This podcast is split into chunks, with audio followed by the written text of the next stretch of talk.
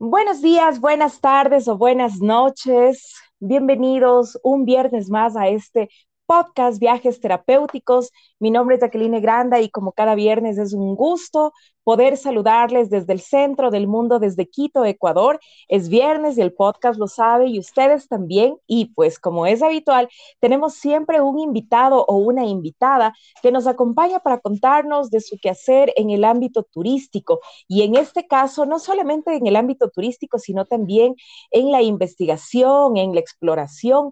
Tengo una persona muy, muy especial, muy importante también, que me motiva muchísimo, no solamente el haberle invitado y el que haya aceptado la invitación, sino también poder conocer y poder compartir con ustedes la labor que Sebastián Almeida Dillon está haciendo no solamente para el turismo, para el Ecuador, sino para estas comunidades ancestrales que tienen que ver con nuestro origen acá en el Ecuador y por supuesto con una trascendencia internacional. Así que quiero darte la bienvenida, querido Sebastián Almeida. Qué placer poder compartir contigo este viernes, iniciando un fin de semana muy atractivo con un sol que normalmente nos acompaña acá en Quito y pues feliz, feliz de tenerte en este espacio. Muchas gracias, Aki. Buenos días con todos los amigos oyentes. Gracias por la invitación, gracias por el espacio y claro que sí, estamos aquí para compartir varias anécdotas, experiencias, eventos paranormales, investigaciones, exploraciones a sitios enigmáticos y místicos que tiene este hermoso país del Ecuador. Genial, como tú lo has comentado, vamos a compartir. Este es un espacio en el cual realmente por el hecho mismo de llamarse viajes terapéuticos, nos convoca un poquito a poder adentrarnos en esas experiencias que han tocado nuestro corazón, nuestra alma viajera, nuestra alma exploradora. Y parte de ella, bueno, una de esas anécdotas que ya les vamos a contar más adelante a la gente que nos escucha desde diferentes partes del mundo, es una de ellas que compartimos en la mítica cueva de los tallos, que les vamos a contar más adelante, como les decía, pero para empezar y para que la gente te conozca, así como yo también te quiero conocer un poquito más, cuéntanos quién es Sebastián Almeida Dillon. Bueno, ¿quién es Sebastián Almeida Dillon? Yo creo que me resumo en un apasionado por la aventura, un apasionado por la naturaleza, un amante de los misterios y leyendas. Yo soy ingeniero en turismo y gestión ambiental, tengo 20 años de experiencia trabajando en la zona rural y las comunidades. Soy la persona que estructuro productos turísticos, siempre tratando de dinamizar la economía local, tratando de ayudar a las comunidades, que ellos sepan que el turismo es una nueva fuente de ingreso, siempre a la par con el respeto a la naturaleza, que es lo principal para mí.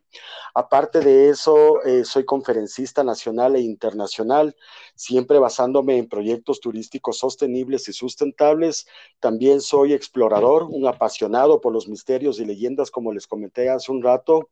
Eh, también me he formado como escritor tengo a, mi cuenta cinco libros publicados, tres de turismo y dos eh, de leyendas, misterios y sobre todo de la cueva de los tallos. Y mi último libro habla mucho sobre la tierra hueca y los dioses del inframundo de Lucupacha, la cosmovisión de nuestros pueblos ancestrales como la cultura yumbo, como la cultura shuar. Eh, actualmente soy em, asesor turístico, tengo una consultora de turismo que genero productos sostenibles enfocados siempre a la ruralidad. Eso es Sebastián Almeida Dillon en pocas palabras y sobre todo, como les dije, un amante de la naturaleza y un protector empedernido de las montañas y los bosques y las selvas.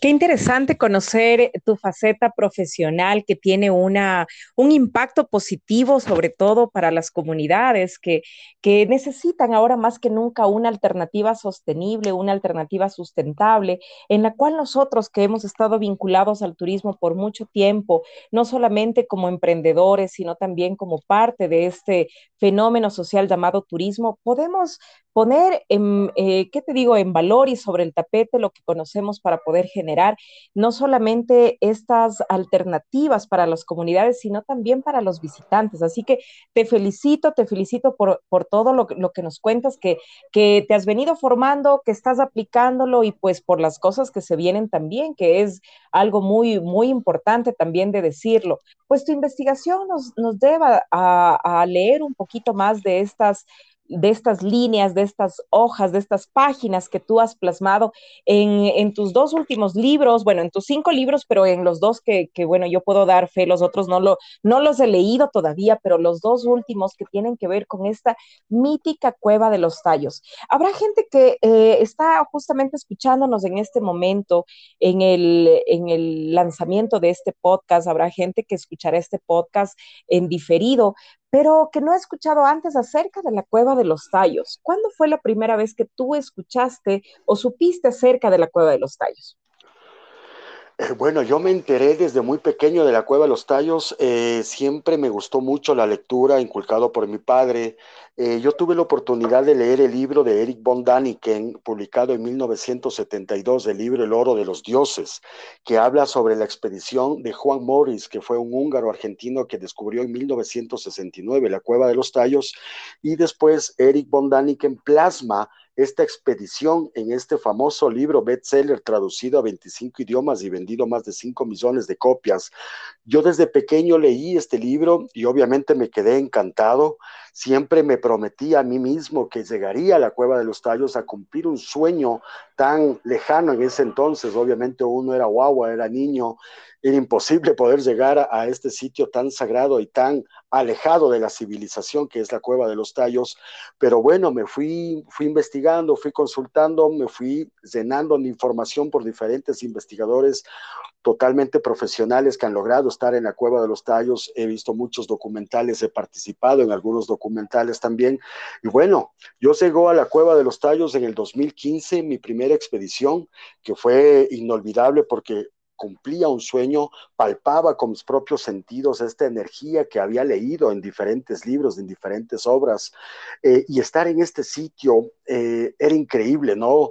Cumplir un sueño, alcanzar un sueño, una promesa que hice desde pequeño, llegar a este sitio tan enigmático. Acordémonos que la Cueva de los Tallos es uno de los lugares más misteriosos y más importantes energéticamente eh, de todo el mundo. La Cueva de los Tallos se cree que es la entrada al Ucupacha, al inframundo, a la teoría de la Tierra hueca, donde han estado varios exploradores, investigadores famosísimos. Inclusive estuvo la primera persona que pisó la Luna, Neil Armstrong, en 1970 varios científicos, biólogos, geólogos, que se han encontrado un montón de hallazgos arqueológicos de muchísima importancia y sobre todo de muchísimo misterio, que tenía como custodio el padre Carolo Crespi en Cuenca. Este padre era un padre salesiano italiano que llegó al Ecuador en 1923, una muy buena persona, lingüista, botánico, músico, que ayudaba mucho a las personas de Cuenca y obviamente de la selva. Él tuvo contacto con los nativos Shuar y acordémonos que los nativos era, es una nacionalidad muy brava, y antes, hace 50, 60, 70 años atrás todavía, ellos reducían las cabezas, hacían las zanzas, o sea, es una nacionalidad muy protectora de la naturaleza y sobre todo esos son los guardianes del inframundo y el ingreso a la cueva de los tallos. Y haber logrado llegar en mi primera expedición en el 2015 fue totalmente inolvidable y obviamente como hay una frase, una metáfora Shuar, el que entra a la cueva jamás vuelve a salir. Y es algo cierto, porque es, se cree que cuando uno llega a alcanzar esta meta de estar en la cueva de los tallos y logra salir, Después de eso, tu cabeza se queda en las profundidades porque uno quiere tratar de descubrir mucho más misterios, tratar de averiguar tantas inquietudes que uno entra, pero sale con muchas más preguntas porque se queda loco con tanta maravilla natural, artificial también, y con las energías que te brinda este sitio tan mágico que tiene la selva ecuatoriana. Tú has mencionado en este momento algo muy importante que tiene que ver con con esta invitación a poder vivir la experiencia en la mítica cueva de los tallos, que cuando uno entra ya no sale y, no es algo refiriéndonos a lo físico de que te quedas atrapado, sino más bien es en el tema emocional, espiritual, mental. Eh, ¿Cómo ha sido para ti también este descubrimiento desde la parte, desde la parte de las energías? ¿Cómo, ¿Cómo ha sido para ti? Porque tú iniciaste con la primera expedición, con tu primera experiencia 2015, pero de ahí acá, ¿cómo ha sido esa conexión energética emocional que has tenido? Bueno, es, es, espectacular, realmente es tan fuerte la energía que conlleva la cueva de los tallos, que la metáfora es algo real. Como les dije hace un momento, uno sale, ya cumplió uno el sueño, la metafísica que es bastante exigente, y uno dice, ya, cumplí mi sueño, ya no pienso regresar, ya lo logré, pero eso no es correcto. O sea, las personas que han estado en este sitio siempre quieren tratar de investigar mucho más porque, como te digo, sales con tantas preguntas, tantas inquietudes, tantas dudas de la existencia de estos seres intraterrenos, de los dioses de la nacionalidad Shuar y las energías que tiene la cueva de los tallos siempre te invita a seguir investigando, a seguir consultando, a abrir tu mente mucho más. Yo por eso a partir del 2015 he realizado expediciones cada año. Hago una expedición cada año, lo he venido haciendo justamente para tratar de encontrar las respuestas que cada exploración a mí me ha brindado.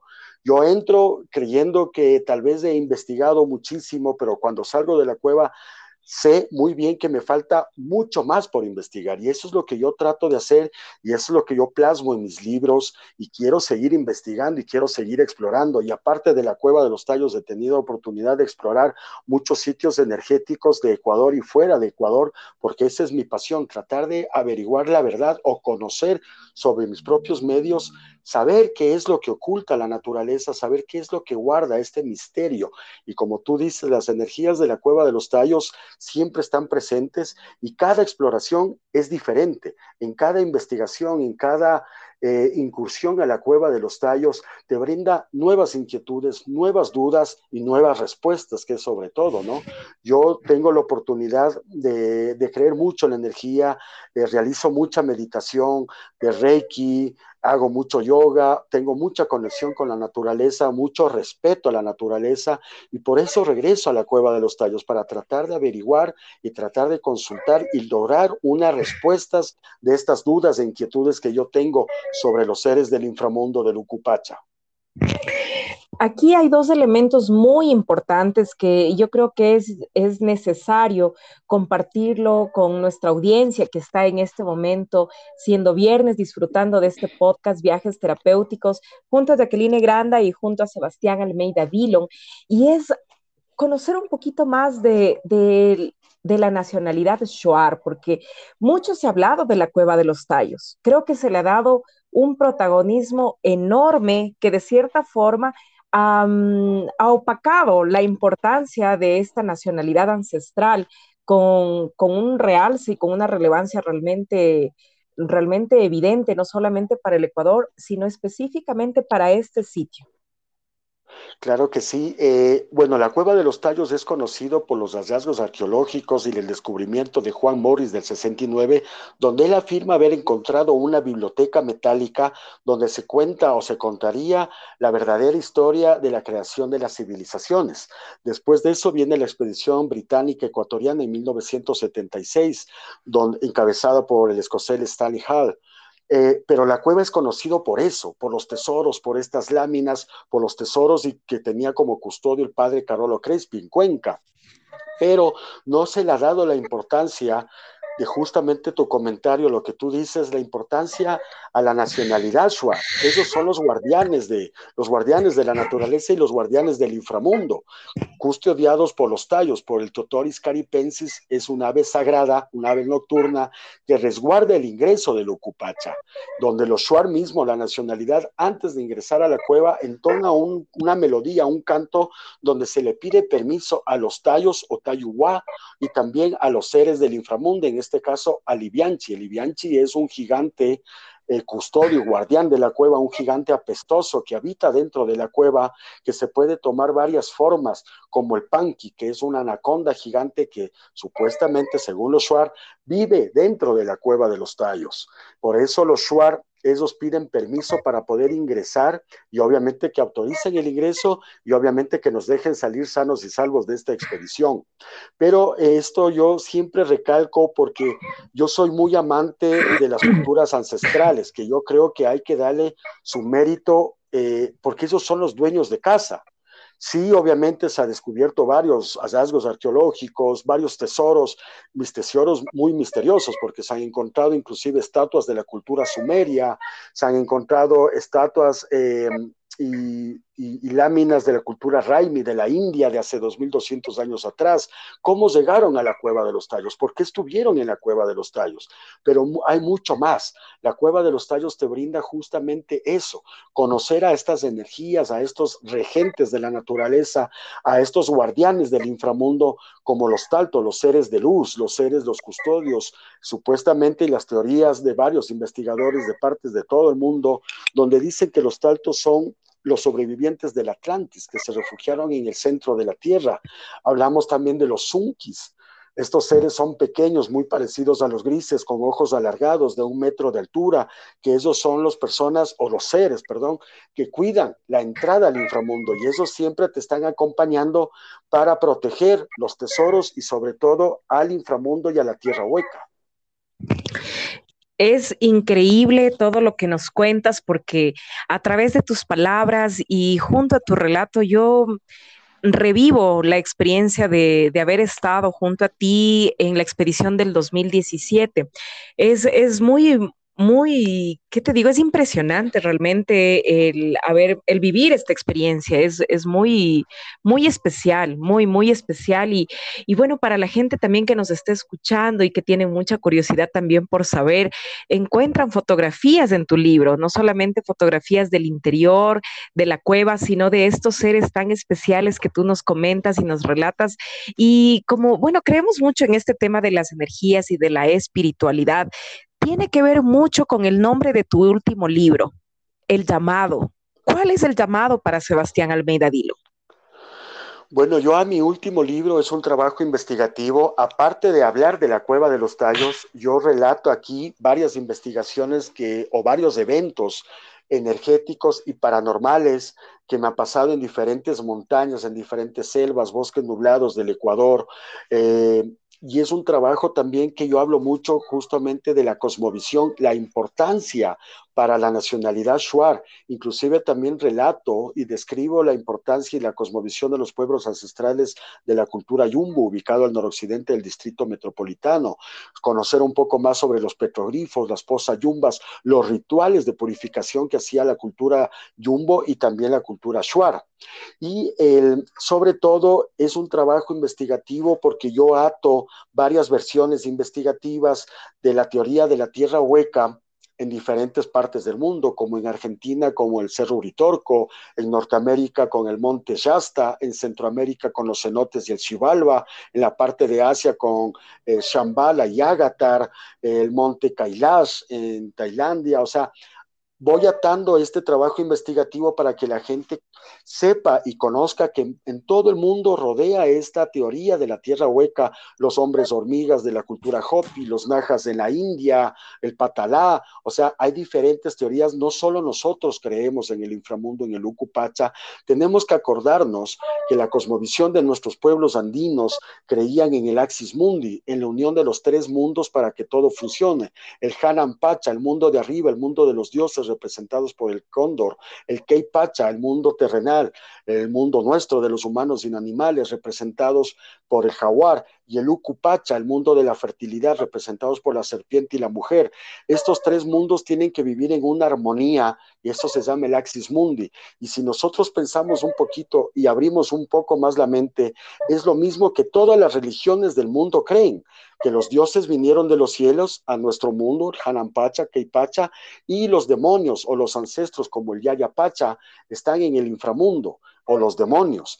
Esto todo se representa a nivel mundial. Y el nombre de mi libro, El llamado, es porque durante tantos años que yo he venido investigando y tener y he logrado una conexión con la naturaleza, yo siempre digo a todas las personas, el monte te llama, la naturaleza te llama. Y si nosotros respetamos a la, a la naturaleza, vamos a darnos cuenta que a veces cuando estamos estresados, ansiosos, preocupados, ir un momento, ir unos días, unos dos, tres días o a la montaña o tener la oportunidad de hacer una caminata de unas dos horas en medio de la naturaleza, tu cuerpo se relaja, tu mente se tranquiliza y ese es el llamado, el llamado a descubrir un poco más, el llamado a abrir un poco más la mente, el llamado a conocernos nosotros mismos, conocer nuestras fortalezas y debilidades. Por eso lleva este nombre, el llamado, porque todos tenemos que aprender a recibir estos mensajes que la naturaleza te brinda te brinda para poder conocerte un poco más. Bueno, y este también es un llamado con toda la información que nos acabas de compartir a investigar, porque nos dejas con, muchos nombres, con muchos sitios y sobre todo con mucha curiosidad de poder llegar a estos lugares en los cuales tú nos mencionas, uh, aun cuando sea de forma investigativa, para poder tener un contexto real de lo que trata tu investigación como una teoría de la tierra hueca y que ya podemos disfrutarla. También yo les digo a la audiencia que pues estoy disfrutando también de esta maravillosa obra de Sebastián Almeida Dillon, El llamado.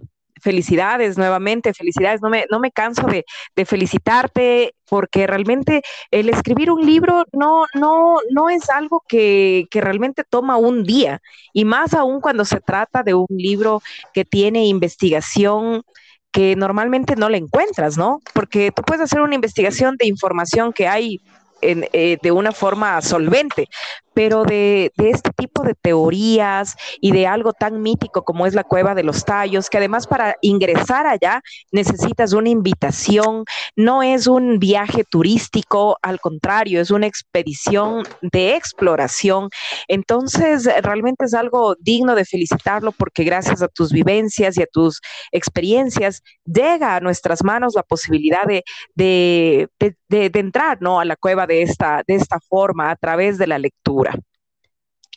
Sí, es justamente, a mí lo que me gusta recalcar es, bueno, y yo felicito a todo el mundo que le gusta la investigación, pero yo aconsejo, si ustedes realizan una investigación, hagan una investigación de campo, no se basen solo en lo que está en Internet, en documentales o videos o libros. Si a nosotros nos gusta, nos apasiona esta clase de temas, armémonos de valor, armemos, entrenemos, armemos la maleta, organicemos y vámonos de viaje porque es muy diferente. Yo sé que al momento de ver un documental, una película o leer en mi propio libro igual, uno se queda con ganas de visitar estos lugares, pero muchas personas, a veces por temor a los insectos, a las arañas o al esfuerzo físico o, o, a qué, o a estar encerrado en un hueco bajo tierra, a 280 metros bajo tierra, sí te le viene un poquito de nervios, un poquito de miedo, pero yo les invito a, ganarse de valor, a llenarse de valor sobre todo y vivirlo, palparlo por uno mismo, sentir las energías. Ustedes no tienen idea lo bonito que se siente, lo gratificante personalmente, cumplir una meta, llegar a estos sueños, a lo menos cuando uno, uno es apasionado de estos misterios. Y yo he visto muchos documentales y películas, Ponamos, organicemos una expedición, armémonos de valor y cumplamos una meta y cumplamos el sueño de estar en este lugar tan energético, tan enigmático, que no es solo de Ecuador, es de todo el mundo. Estamos a poco tiempo aquí de Quito, de la capital, y es una experiencia inolvidable. Y tú, como dijiste, yo también siempre repito a toda la gente que se, que se arriesga a ir conmigo a esta clase de expediciones, no es un paseo turístico, eh, es una expedición. Vamos a vivir una película de Indiana Jones, es lo que yo pongo en mi primer libro es porque es eso, vamos a estar rodeados de una selva súper tupida, vamos a bajar por un río espectacular, que a qué rato me sale a mí un dinosaurio, yo siempre les digo a la gente que se va conmigo, imagínense ustedes a qué rato me sale aquí un, dinosaurio, algo raro, porque solo eso puede, solo eso falta realmente, ¿no? Estar, convivir con la comunidad Shuar con tanta herencia, con tanta sabiduría, son gente tan sabia, conversar con ellos, que ellos te cuenten sus historias, sus eventos paranormales, sus creencias, en qué esos creen, de dónde ellos nacieron, después de estar en el inframundo, estar bajo tierra, sentir esta energía, saber que no estás solo, saber que hay miles de ojos que te están vigilando, apenas entras a la selva y hay muchos seres que te vigilan.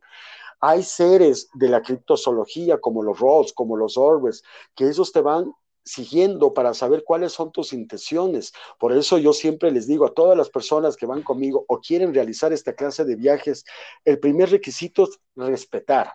Nosotros tenemos que respetar la naturaleza porque la naturaleza es la dueña de casa, nosotros somos los intrusos. Y si nosotros entramos con respeto a los regentes, a los guardianes de la naturaleza, la naturaleza se va a unir contigo. Eso te va a permitir demostrarte la capacidad energética que tiene y obviamente vas a sanar tu cuerpo y alma y tu espíritu.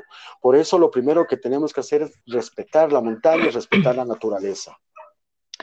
Sebas, ¿cuál crees tú que sea este elemento diferenciador entre una persona que prefiere vivir estas experiencias solamente con que le cuenten, viendo documentales o leyendo un libro, y una persona que decide vivirlo e, en primera persona? ¿Cuál crees que sea ese elemento que diferencia a estas dos personas? La imaginación. La imaginación, yo te digo personalmente, cuando yo era Wambra, era joven, eh, obviamente leía, me gustaba mucho, me gusta mucho la lectura y obviamente la imaginación te ayuda, ¿no? Obviamente te transporta a ese lugar que estás leyendo, sea la cueva de los tallos o sea cualquier lugar, te transporta y tú te imaginas, pero otra cosa ya es palparla, sentirlo en primera persona, esa energía que en el libro te decía, ¿no? En el libro, con tal como yo relato, yo cuento mi libro siempre en primera persona porque a mí me gusta transmitir la emoción que yo siento, la pasión que yo tengo por estos lugares, por diferentes lugares de todo el mundo que me encantaría conocer. Algún día lo, lo haré, lógicamente, pero es esa la diferencia. En la una imaginamos lo que se siente y en la otra palpamos lo que se siente. Y eso es mucho más lindo porque realmente voy a decir, oye, lo que yo leí en tal libro, en El Oro de los Dioses, eh, en, bueno, un montón, el libro de Ricardo González, que de Rafael Calderón de Rama, pero otra cosa ya es poder llegar a este sitio y decir, sí, a mí me decían que se sentía una energía increíble, pero ahora yo lo estoy sintiendo, yo le estoy palpando, yo le estoy viviendo esta energía y no es ni el 1% de lo que un libro o un documental me transmite. Otra cosa es estar ahí sucio, cansado, eh, esquivando las arañas, esquivando los bichos, pero sintiendo la energía. Eso es mucho más gratificante, personalmente lo digo, yo respeto a todos los investigadores de todo el mundo, pero un investigador de campo es la persona que el verdadero apasionado que quiere sentir lo que leyó o logró investigar en el tiempo pasado. Porque cuando uno ya se transforma en un explorador, ya palpa de primera mano las maravillas que vino averiguando y leyendo durante tantos años. Y parte de ello también es el hecho de poder contarle a la gente que en este viernes del el podcast Viajes Terapéuticos estamos junto a Sebastián Almeida Dillon, explorador y autor del libro El llamado, quien nos acompaña para iniciar este agradable fin de semana con sus historias de, en primera persona que él ha vivido, no solamente en la cueva de los tallos, sino en muchos otros lugares que constituyen estos misterios de la naturaleza. Eh, tú mencionaste hace poco que pues eh, parte de los miembros de, la, de la etnia Shuar han compartido contigo estos de eventos paranormales que ellos han tenido. ¿Nos puedes compartir alguno de ellos que te ha impresionado? Claro, obvio. A mí el que más me impresionó eh, es justamente lo que ellos testifican eh, haber visto a los unkis. Los unkis, como les dije, son estos seres pequeños, muy parecidos a los grises, con ojos alargados.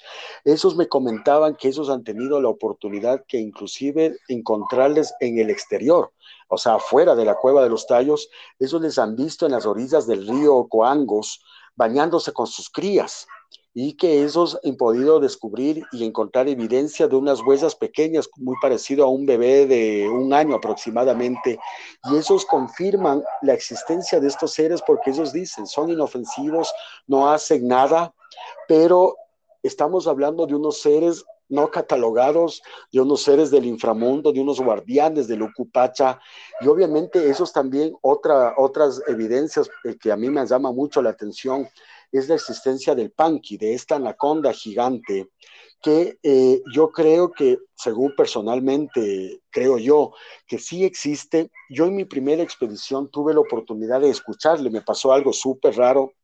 Estábamos con los Shuar en el interior de la cueva de los tallos y bueno, ahí se escucha háganse la idea de mil tallos, mil pájaros graznando a la misma vez. Eh, estos graznidos supuestamente son la comunicación con los seres del inframundo, avisando que unos intrusos están en sus tierras, en, la cueva de los tallos. Pero de vez en cuando se escuchaba un rugido muy potente que hacía callar a todos los tallos, o sea, todos los pájaros se callaban. Y yo le preguntaba a Shuara, Mateo, Mateo, ¿qué es lo que chilla? O sea, porque era un rugido, imagínate, 200 metros bajo tierra, en una profundidad profundidad, en una cueva gigantesca que se llamaba, que se llama la catedral, que es tan grande que podría entrar a una iglesia, es como un coliseo, puede entrar hasta dos aviones parqueados ahí, hágase una idea de algo gigantesco, con un eco mortal, con mil graznidos, pero de vez en cuando algo rugía así, y se casaban todos los tallos. Y yo le decía a Mateo, Mateo, ¿qué es lo que chisa así de feo? Y Mateo, súper despreocupado, me decía, no, Sebas, es un tallo gigante, nada más. Pero obviamente yo sabía que no era un tallo grande, pero yo, mi subconsciente, lo único que me repetía en la cabeza, por Dios que no sea el panqui, que, que no sea esta anaconda gigante. Pero si tú comienzas a atar cabos, en muchas culturas eh, de Sudamérica sobre todo, le, creen en la existencia de la Yakumama. La Yakumama es una serpiente gigante que va por los ríos supuestamente de 30 metros, que va rompiendo los árboles, que se traga seres humanos. Y según la cosmovisión de los pueblos Shuar, el Panqui, esta anaconda gigante, vive dentro de la cueva de los tallos y sale cada seis meses a la selva a alimentarse de un humano y de la energía de la selva. Pero si ya comienzas a pensar un poco más y dices, a ver, por la parte científica, ¿por dónde me puedo ir? Puede que todavía exista una titanoboa. La titanoboa, este animal gigante, esta titanoboa, existió hace apenas 30 mil años atrás, que no es casi nada, 30 mil años, y se ubicó en las selvas de Colombia, Perú y Ecuador pongamos y supongamos que todavía existe una titanoboa escondida, en, hay diferentes partes de la selva, Brasil, Colombia, Ecuador, que son partes que todavía no se han explorado. Pongamos que uno de estos seres, este Panqui, esta Yakumama, pueda todavía vivir. Y pues, supongamos que el, el, hábitat de esta Yakumama, de la titanoboa, es la cueva de los tallos. Pónganse a pensar ustedes explorando la cueva de los tallos en una oscuridad total, con la adrenalina mil, con la preocupación de no, que no te pique una araña gigante o la preocupación de tratar de descubrir algo más o encontrarme estos seres, te topes tú con un bicho, con una anaconda gigantesca de 30 metros y tú no tener para dónde correr por la oscuridad y lo peligroso que es la cueva de los tallos. O sea, todo eso, todos estos juegos mentales te, te, te cruzan mil veces en el camino cuando estás explorando, porque lo único que dices, según mi manera de pensar dice, yo creo en la existencia de esos seres, pero ojalá no se me asome la titanoboa porque ese rato no sé dónde meterme. Por supuesto. Y no tendrías dónde meterte además. no, no puedes, no puedes esconderte en ningún lado, nada. Nada. Además de que eh, esta, esta cueva de los tallos eh, mantiene, o sea, como para que la gente también que nos escuche en este momento tenga una idea de que al interior tiene diferentes tipos de caminos y cada uno de estos no puede ser autoexplorado, no es que uno coge y dice, ah, bueno, me voy a caminar a ver qué hay los guías son los guías, eh, en este caso de, de, la cultura Shuar, quienes conocen perfectamente cada uno de los recovecos de esta cueva, porque en algunos puede que haya un, una especie como de abismo, en otras hay un, eh, hay un tipo de como de arenas movedizas, en otra tienen como cuevas subterráneas más profundas incluso, pero que están llenas de agua. Claro, o sea, imagínate que el, según la leyenda de la cueva de los tallos, el ingreso, uno de los ingresos es este que nosotros vamos, que tienes que descender en rapel 64 metros de caída libre, o sea, la aventura es increíble. Todavía se siguen descubriendo nuevas galerías, lo que supuestamente la leyenda dice que la cueva de los tallos ingresa en Ecuador y se sale hasta Argentina. Lógicamente no hay una evidencia porque nadie ha logrado cruzar toda la cueva de los tallos y te comento, yo tengo una comunicación de todas las semanas con mis amigos Shuar, porque ya hemos hecho muy buena amistad y lógicamente ellos siempre están pendientes y yo estoy pendiente de ellos para tratar de ayudarles como sea.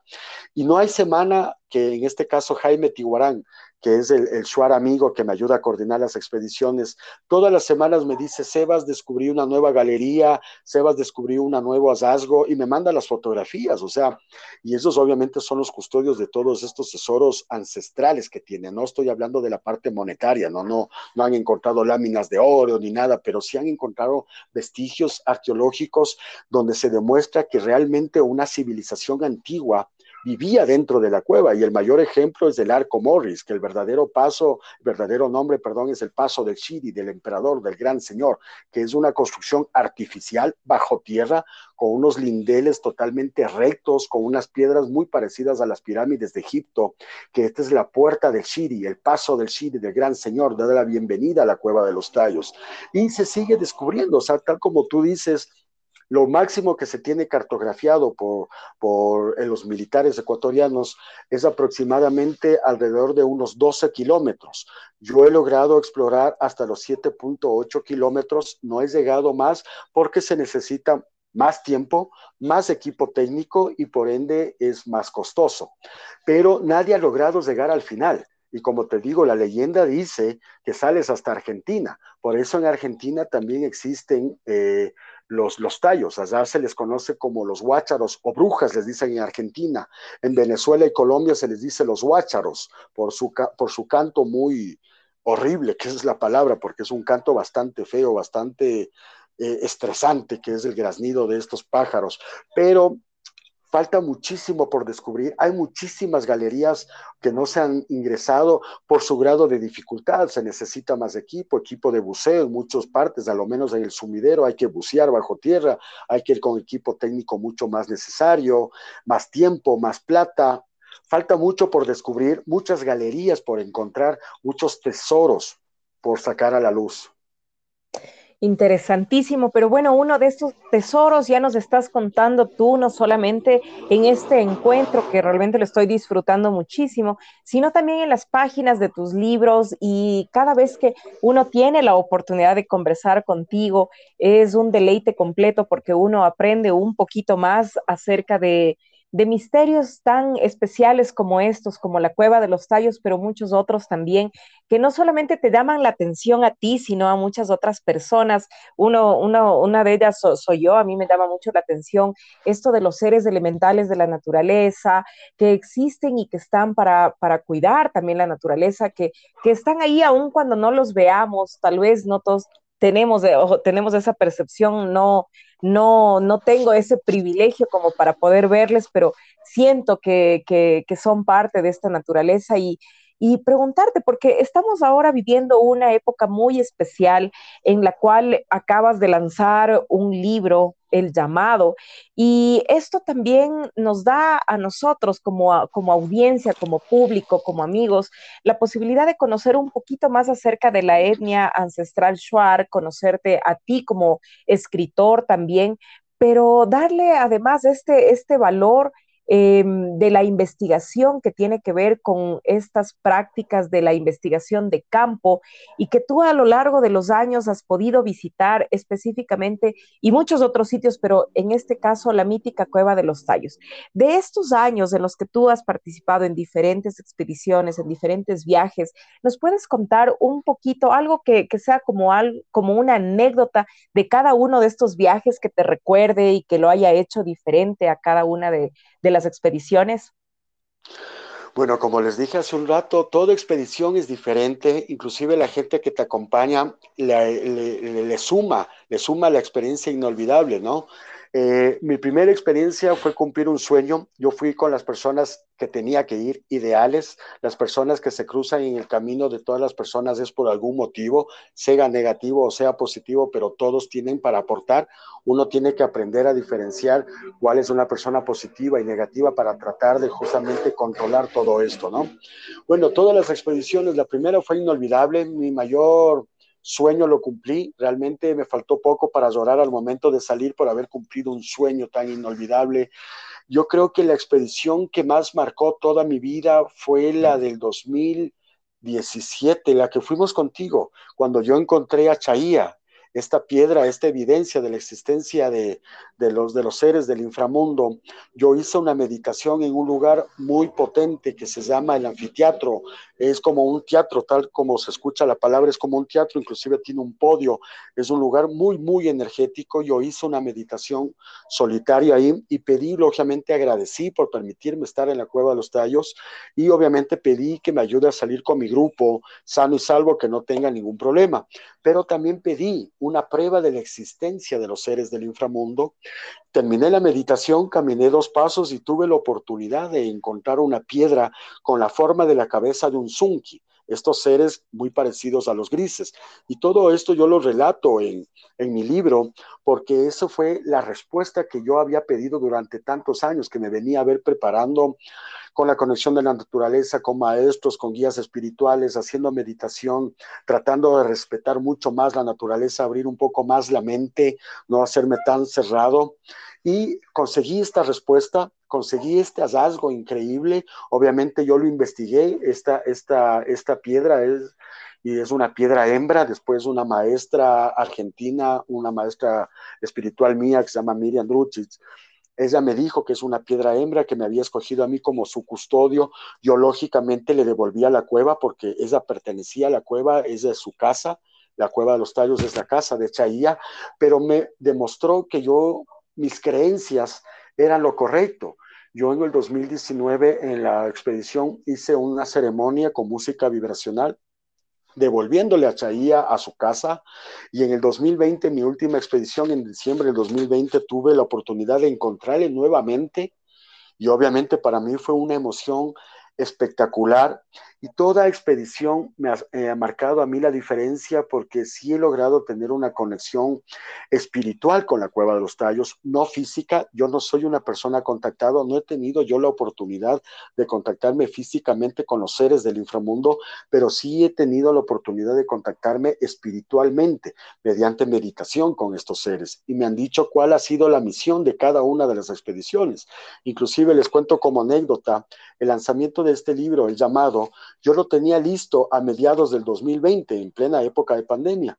Yo lo tenía listo ya para publicar, inclusive ya tenía listo las correcciones y todo, pero en una meditación que yo hice en la noche, recibo una respuesta de la nada, recibo una respuesta diciéndome que yo no puedo publicar ese libro sin eh, transmitir lo que voy a vivir en mi próxima expedición, que era en diciembre del 2020. Estábamos, eh, esa meditación ese mensaje, perdón, lo recibí yo un mes y medio antes de, de, la expedición del 2020 y no tenía yo organizado nada de la expedición, pero yo recibo este mensaje diciéndome que el libro yo no lo puedo publicar sin contar la anécdota o las vivencias raras, paranormales que yo voy a vivir en la expedición del 2020.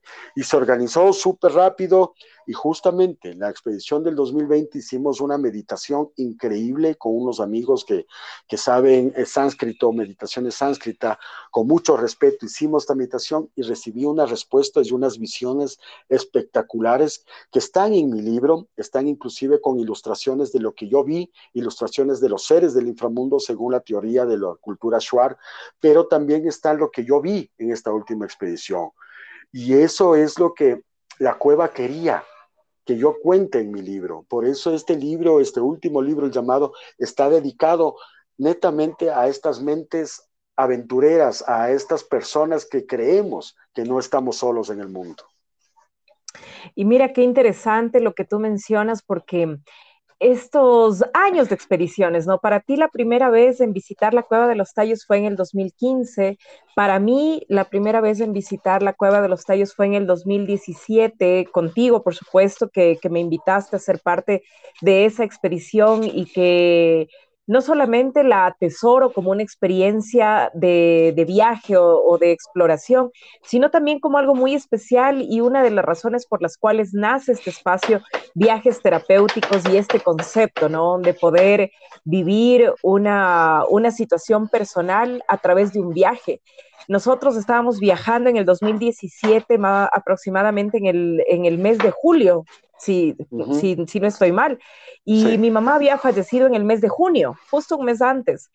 Para mí era la posibilidad de, de sobrellevar también ese momento que para mí era muy, muy importante, muy doloroso a la vez, pero la oportunidad de, poder honrar, como siempre lo he hecho, a través de un viaje, porque mis padres siempre han sido los, mi, mi ¿qué te digo? mis, mi, las personas que han estado ahí para apoyarme, cuando yo he decidido viajar a cualquier lado del mundo y obviamente ir a la cueva de los tallos no era la excepción.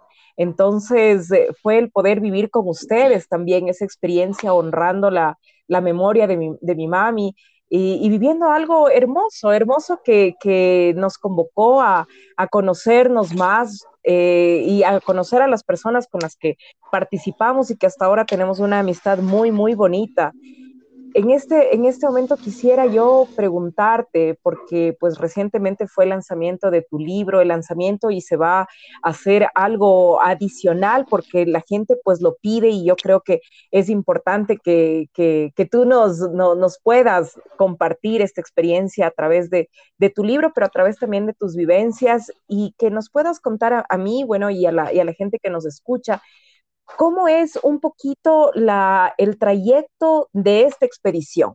Para que la gente tenga en cuenta lo que representa en tiempos, eh, en alturas, en distancias.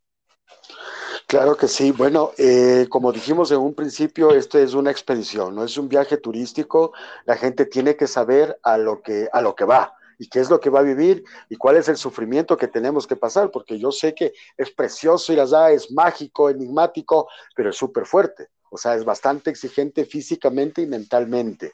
Bueno, nosotros, y justo, eh, chévere la oportunidad, Jackie, el 12 de noviembre hacemos eh, una próxima expedición, salimos el viernes 12 de noviembre, todavía están a tiempos, yo debo máximo 10 personas, no debo más, Hola, hola, mi nombre es Jacqueline Granda del podcast Viajes Terapéuticos y cada viernes es un honor y una alegría gigante poder compartir con ustedes desde diferentes puntos y latitudes del mundo.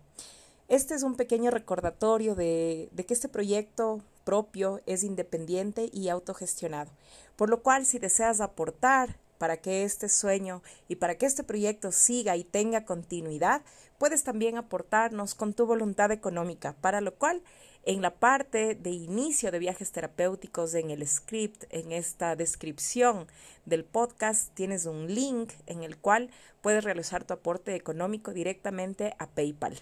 De antemano, te agradezco muchísimo, eso me ayudará a poder solventar todos los recursos que intervienen en la realización de este proyecto que lo hago con mucho corazón y mucho compromiso. Muchas gracias y continúa disfrutando de este podcast hecho para ti. Hacemos de una forma monetaria y tampoco con un turismo masivo, hacemos con un, mucho respeto sobre todo y escogiendo a las personas que vamos a ir. Queremos nosotros hacer con mucho respeto esta expedición y sobre todo con gente que tenga abierta mucho la cabeza, o sea, que la mente se expanda un poco más y que por ende vayan con otra mentalidad. Salimos el viernes 12 de noviembre, eh, salimos desde Quito, son aproximadamente nueve horas hasta llegar a la provincia de Morona, Santiago, al cantón de Méndez. Ahí llegamos, descansamos, llegamos a un hotel, eh, comemos, al otro día muy temprano cogemos el mismo transporte de nosotros, una hora y media más hasta Patuca, el destacamento de Patuca, hasta Yuquianza se llama. Ahí cogemos un bote, bajamos aproximadamente unos 40 minutos por el río Santiago con unión del río Coangus hasta la puntilla. En la puntilla ya nos esperan nuestros amigos Shuar, eh, la comunidad Shuar, que es la que coordina con nosotros estas expediciones. Todo el equipo pesado mandamos a mulas, o sea, con porteadores. Pues cada persona, cada participante, cada explorador carga una mochila de combate o de asalto que se llama llevando siempre hidratación, que es lo clave, llevando un sombrero, bastones de trekking, repelente de insectos, eso sí, sobre todo repelente de insectos, protector solar, comida de caminata ultra ligera. Hacemos una caminata aproximadamente una hora y media hasta la comunidad, la primera comunidad Coango Shuar, donde la comunidad nos recibe, nos da la alimentación. Después seguimos una caminata de dos horas de descenso, el único lugar que es de descenso, hasta el cruce del río eh, Coangos y ahí sí empieza lo duro. Ahí sí empezamos aproximadamente unas cuatro horas, cuatro horas y media solo de subida por un camino súper lodoso con la humedad increíble, esquivando hormigas balas, esquivando escorpiones, esquivando tarántulas, ah, muchos bichos venenosos, hasta que llegamos a la última eh, asentamiento Coango donde son dos chozones que no hay luz, no hay agua, no hay baño. Ahí hacemos el campamento, armamos el campamento, ahí mismo nos dan la alimentación, la nacionalidad Shuar, los amigos Shuar, y hacemos un ritual de purificación eh, a los elementos agua, fuego, aire y agua.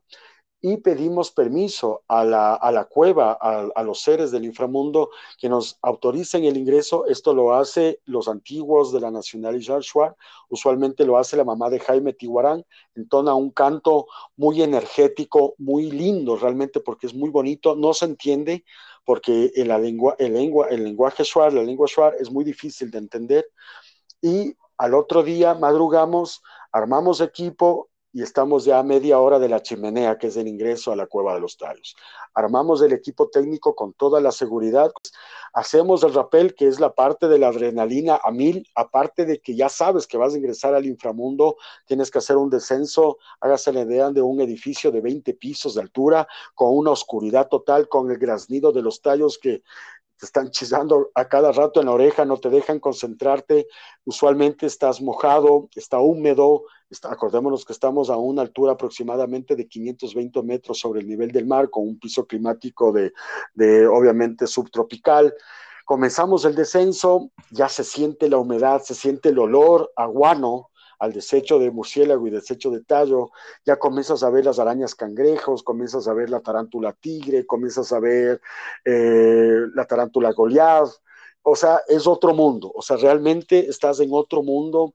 Después de eso caminamos unos 200 metros, tenemos otro descenso en rapel pequeñito de unos 10 metros aproximada, pero súper vertical, súper húmedo, súper técnico también, y estamos a pocos metros ya del Arco Morris, al paso del Shiri, también estamos cerca de la Sala de los Tesoros, que es, una, es un hueco totalmente cuadrado donde supuestamente se encontró esta biblioteca metálica que Juan Morris afirma haber dado en 1969.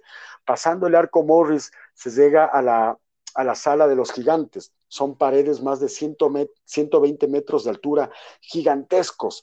Y los Suar siempre eh, nos dicen a nosotros, eh, aquí hay que creer en la cueva. Si tú crees en la cueva, te vas a dar cuenta que en estos muros de la sala de los gigantes se pueden ver rostros. Y es verdad, yo tengo fotografías y obviamente tienes que creer en la cueva, ¿no? Sí, yo sé que puede ser tu imaginación, puede ser tu subconsciente, pero sobre todo tienes que creer en la existencia de estos seres. Comienzas a bajar por ahí y llegas a la catedral, este sitio gigantesco que les comento que puede entrar una iglesia, por eso lleva este nombre.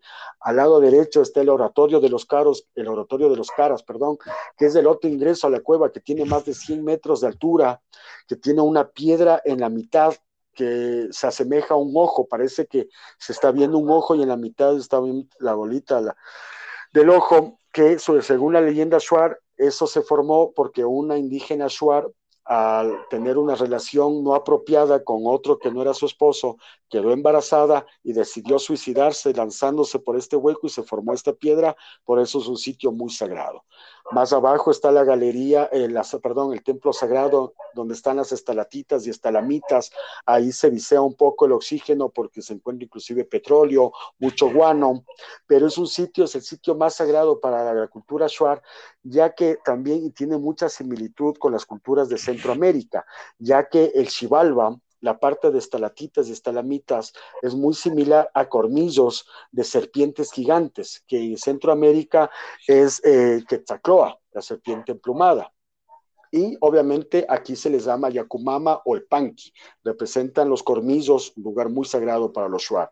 Más abajo está la sala, de los, la sala del cuarzo, donde se encuentran cuarzos lechosos, blancos, de tamaño de una computadora, del tamaño de, un carro pequeño, pero son piedras blancas espectaculares, son cuarzos lechosos, muy energéticos. Y después ya pasas al anfiteatro, a este lugar que tiene este podio, lugar muy energético.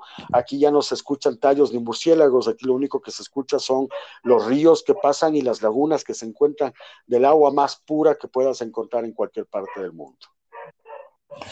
Y bueno, nos has hecho un recorrido muy completo que nos ha permitido viajar un poquito con la imaginación pero también sabemos que la imaginación no se compara con la realidad, así que agradecerte muchísimo. Yo siempre digo, cuando uno disfruta de estas conversaciones y de estos encuentros, sobre todo cuando es un viernes que da inicio a un fin de semana, uno no se da cuenta del tiempo, cómo pasa, así como uno no se da cuenta de cómo pasa el tiempo dentro de la cueva de los tallos. Así que es importante que las personas que nos están escuchando en este momento, no solamente dentro del territorio ecuatoriano, sino también en otras latitudes, en otros lugares que nos escuchan, que sepan y que si es que se animan, Sebastián nos tiene una sorpresa especial para quienes vayan a participar en este 2021, noviembre 2021, la expedición a la Cueva de los Tallos. ¿Cuál es esa sorpresa, Sebas?